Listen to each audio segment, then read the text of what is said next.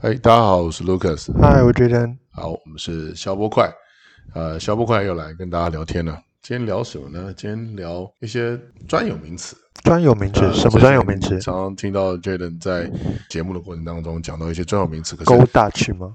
呃，勾大学又简称 AA AA 是无无聊。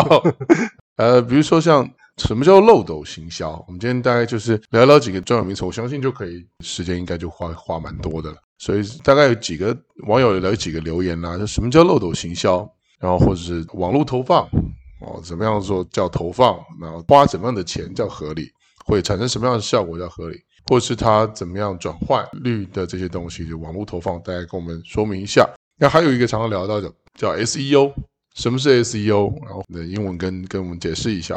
那嗯还有网友留言就是说，那我我是一个网络小白，我要怎么入场啊？也就是什么社区经营的模式，我该怎么做？哦，那感谢这段时间啊、我们粉丝团的小编哦，就帮我们统整了这些问题，然后也来跟 Jaden 做一个问答。那我们先从第一个开始好了，什么什么是漏斗行销？跟我们聊一下。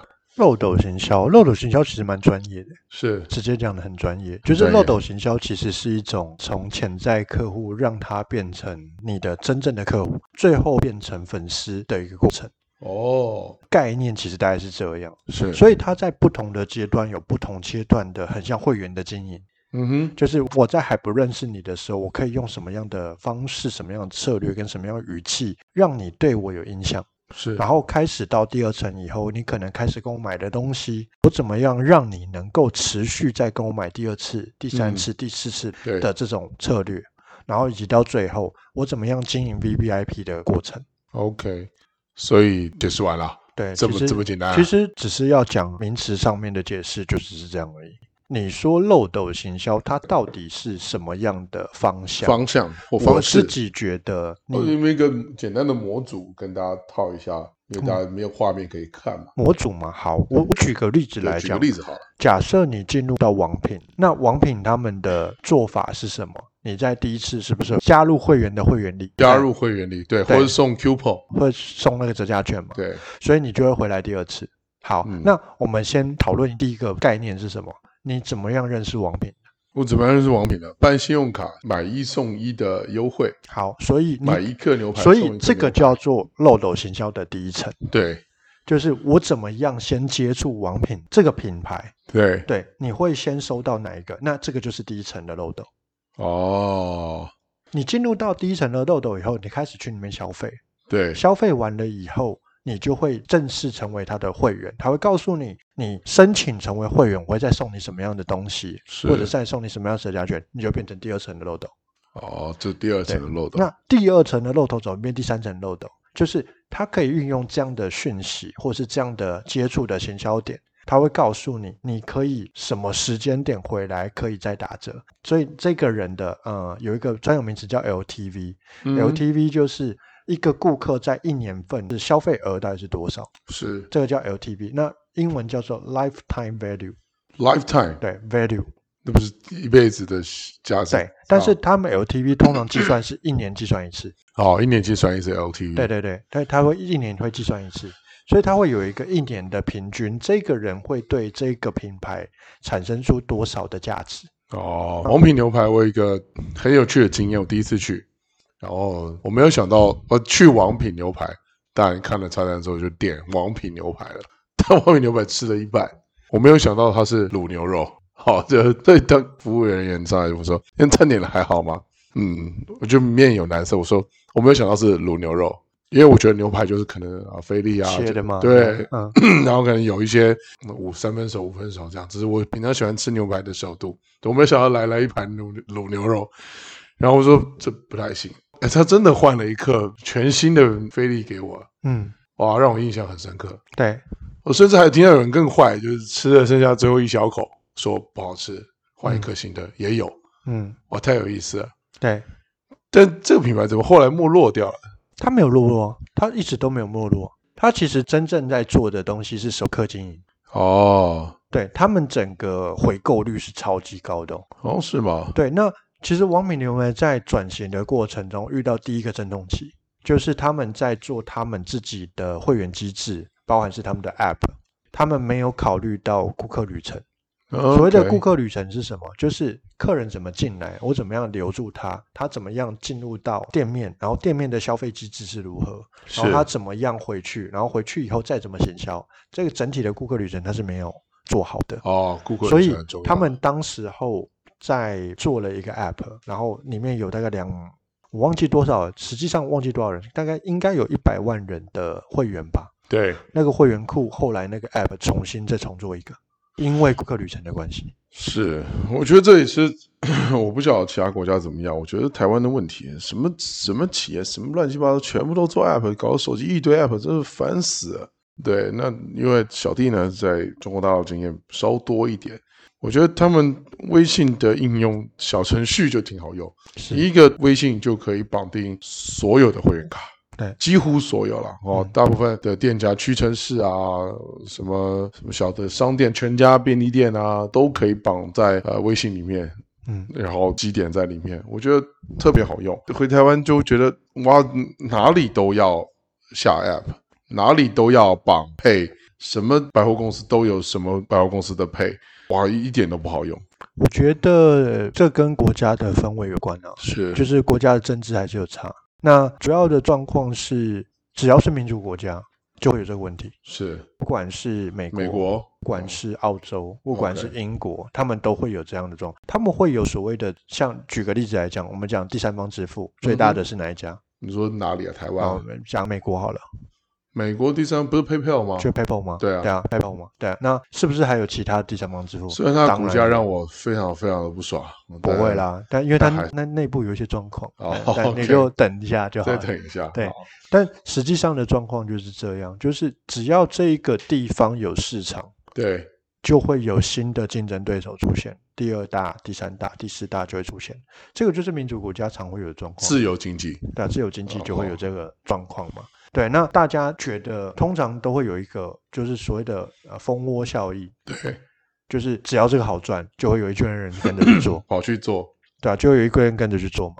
那可我这觉得种现在情况我不知道，我说只要出一个 app，它可以把所有会员卡放在一起。哦，那我一定下那个，我一定把它收。对这好像没有办法。但很难呐、很难因为我记得曾经啊、我看接口曾经好像想要弄这样，可是我觉得他应该气也谈不下来，就顶多绑了全家，绑了莱尔富，Seven Eleven 有没有不晓得，他就就没了，对就没有会员卡那可你以知绑道了。你知道为什么吗？嗯因为所有的大企业都知道各自很值钱，嗯，所以没有人要把各自给你。啊，对，那你要给我 OK 啊？好，我你要我跟你合作，好啊，我一笔两千五给你卖你，啊，每一那笔我两两对千，那我给我留我一百万个会员，那你就每一笔两千五，明白明白。明那白你要买吗？所以大家各自为政，各自收集对自己公司的各自。没错，好，那漏斗行销也就是很典型的模型，已经跟大家分享了。我们下来就来聊一聊网络投放的问题，这就是网络投放怎么做。如果是一个网络小白的话，我应该怎么入场？我现在想要重新开一个社群，做一个社群经营，那我应该怎么样开始做？因为人是这样，就是我一开始做，我都是问题，所以我不知道怎么问问题。嗯对，所以呃，我如果是小白，我应该可以怎么入场，或者是好有没有一些典型的例子可以跟大家分享？好，其实广告投放是一个，就是你刚刚讲的网络投放，其实就是广告投放。那广告投放一直是一个，我觉得算是风口上的东西啊。我说风口上的东西，就是大家都理解的网络行销，其中有一块就是广告投放，是这个是风口上的东西嘛。可是到底怎么学？我自己觉得，与其自己钻研，不如找老师学，这是最快的方法。那找老师学，找怎么样的老师？因为课程啊，比如说我在网络上看课程好了，嗯我那价差非常的大，可能几百块到好几万都有。嗯。那应该是怎么选择平台，然后再怎么样去找到合适的老师？这个我觉得是一个过程，就像我完全不懂车，现在突然要买车一样，我可能连品牌我都不太认识，对哦，哪一 Toyota 好跟 Honda 好哪一个我都不知道，嗯那怎么办呢？其实这也是现在在教学所谓的讲师业最常遇到的问题，对就是他教的东西到底有没有价值？对，对，那那些价值对你而言到底有没有帮助？好，这也是我们在教学的时候常遇到的状况，所以我们都会告诉学生，如果你今天要买一个课程，这个课程基本上低于一千五百块不要考虑。啊，开始有个锚定一千五嗯，不要考虑，因为可能一千五以下不知道要卖你什么。基本上一千五以下，通常在教的东西叫做平台操作。哦，那平台操作你用 YouTube 搜寻就好了。说的也是，平台操作是在所有广告里面最简单的技术，是它就是了解 FB 功能怎么用，就这样啊。那认识字就会了吧？这个你就 YouTube 搜寻就好了。对对对。如果对你认真一点的话，嗯，可是真正的广告到底难的地方在哪里呢？两个地方，对一个是文案，哦，文案很重要。我针对什么样的呃客户，我对他做了什么样的研究，对，我要怎么样让这群客户对我的广告产生兴趣，嗯，这个叫文案。那文案它偏向它有两个层面，第一个只是单纯的文字是的运用，嗯，第二个部分就是图片的优化或者是素材的优化。哦，这个也很重要。对，这两个就是能够决定广告生死大概百分之六十以上的能东不能西。抓住客户的眼球啊？这很重要。，对，然后呃，很多人都会说文案的运用是好像一定要很会写文章或对写文字，没有没有没有没有，真正的文案的运用是什么？是你能够用文字的方式，用对流程，流程是对的方式，基本上你的东西就会卖得还不错。起承转合嘛，你可以这么讲，可以这么讲。可以这么讲。啊，对，那在广告的案例里面有一个非常重要的学说叫 AIDA。啊，怎么说？对什么叫 AIDA？第一个 A 叫 attention，嗯哼，我要怎么样能够让这一群人对我的东西感到有兴趣？是第一个叫 attention， attention。对。第二个叫做 interest，所以这些东西到底跟我有什么关系？我能够根据这样的一些文字，让这一群人对我的东西产生兴趣，这是是第二个。 OK 这叫 interest。第三个叫做第一叫 desire。desire 它渴望啊、常常做的做法是什么？